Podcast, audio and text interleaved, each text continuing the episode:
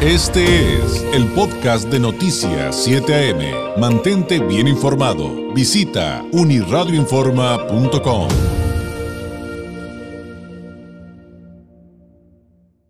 En algún momento, pues hemos reportado en diferentes vertientes de, la vida de un país cómo, pues, la innovación es clave, pero que lamentablemente también a veces la innovación y las nuevas maneras de hacer las cosas, pues, eh, también son motivo de acción por parte de los grupos delincuenciales.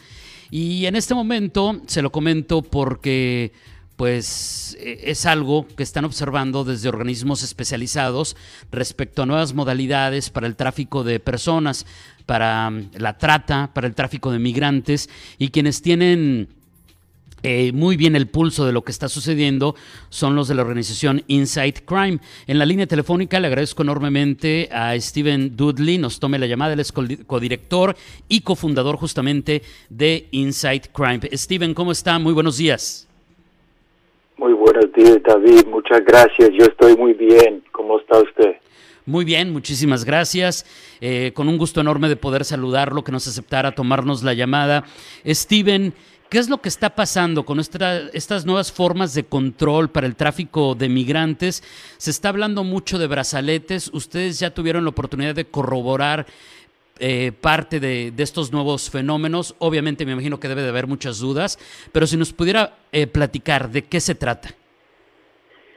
Bueno, de lo que sepamos, porque es muy poco todavía y no, no, se, ha, no se ha manifestado demasiado, sino como en ciertas instancias es que existen braceletas y, y, y se empezaron a encontrarlos hace como seis meses y, no se sabe exactamente para qué son, ¿no? Este, pero, pero parece ser como una manera de distinguir entre los varios tipos de clientes que pueden tener los traficantes de migrantes.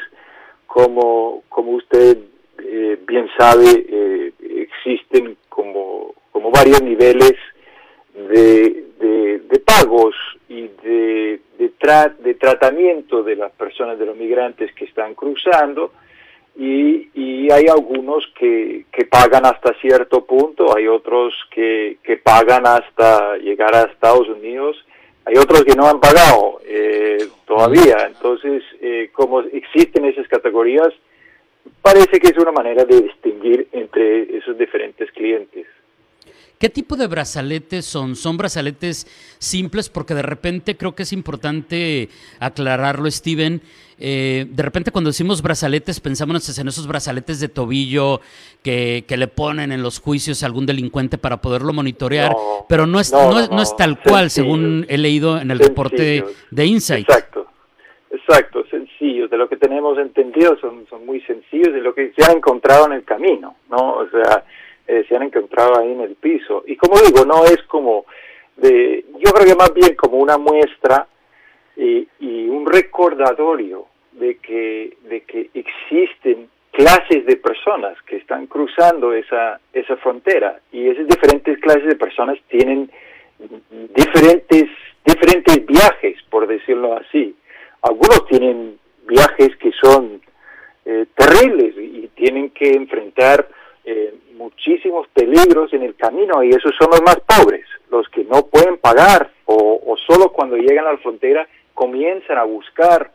Eh, y en ese rebusque de, traficantes ahí es donde encuentra problemas porque no tienen como una sombría eh, entre comillas de protección porque lo que da un traficante que tiene experiencia y que ha recibido cierta cantidad de dinero es que tiene una infraestructura mucho más elaborada, mucho más sofisticada y mucho más, con mucho más posibilidad de proteger el migrante en el camino, porque eso es lo que encuentra el migrante, es, eh, son peligros, son peligros. Entonces, los más profesionales, los que más reciben dinero, los que más pagan dinero, tienen más posibilidad de evitar esos múltiples peligros que usted mencionó al comienzo del segmento.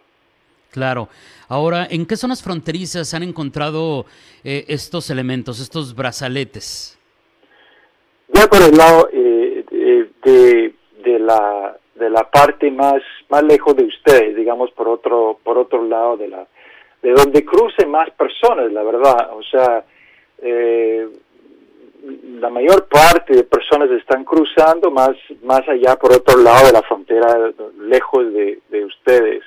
Eh, esto tiene, eh, tiene una historia pues más larga y, y, lo que pasa también es que hay más como infraestructura gringa, más concentrada, mm. donde ellos pueden recibir los, las personas que están cruzando, porque muchas, muchísimas personas ahora están cruzando y simplemente cruzando y se entregan, eh, sobre todo los niños, que porque los menores de edad, porque los menores de edad ahora no, no los están devolviendo eh, de inmediato como lo estaban haciendo en, el gobierno de, de Trump. Entonces, ya, ya hay otro como, como flujo de, de personas y como se ha hablado, como hay un incremento, ahora es difícil poner en perspectiva exactamente qué tipo de incremento es, eh, se ha hablado de crisis y todo eso, yo, yo me abstengo a utilizar ese, ese término porque lo que nosotros tenemos en cuanto a datos son lo que, lo que llaman los de la frontera encuentros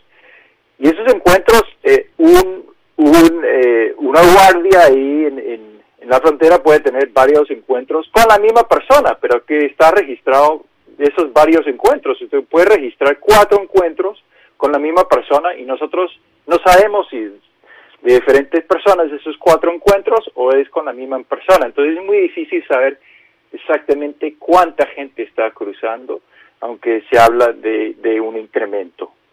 Claro. Eh, Steven, le quiero agradecer enormemente. Quien quiera conocer más acerca de sus reportes, de lo que hacen en Inside Crime, eh, ¿tienen algún eh, portal, red social que nos pueda compartir? Sí, como no. Nuestro portal es insidecrime.org, I-N-S-I-G-H-T-C-R-I-M-E.org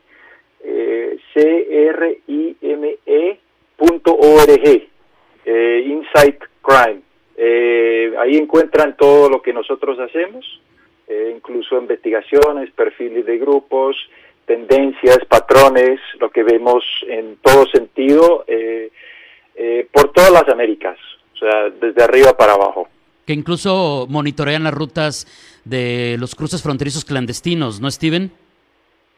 Nosotros hacemos, si buscamos maneras de, de, mostrar las tendencias en las rutas, eh, no, no estamos monitoreando las rutas per se. Ah, muy bien, perfecto. Entendido. Muchísimas gracias, Steven. Eh, le agradezco enormemente este tiempo que nos ha dedicado. Muy buenos días. Muchas gracias.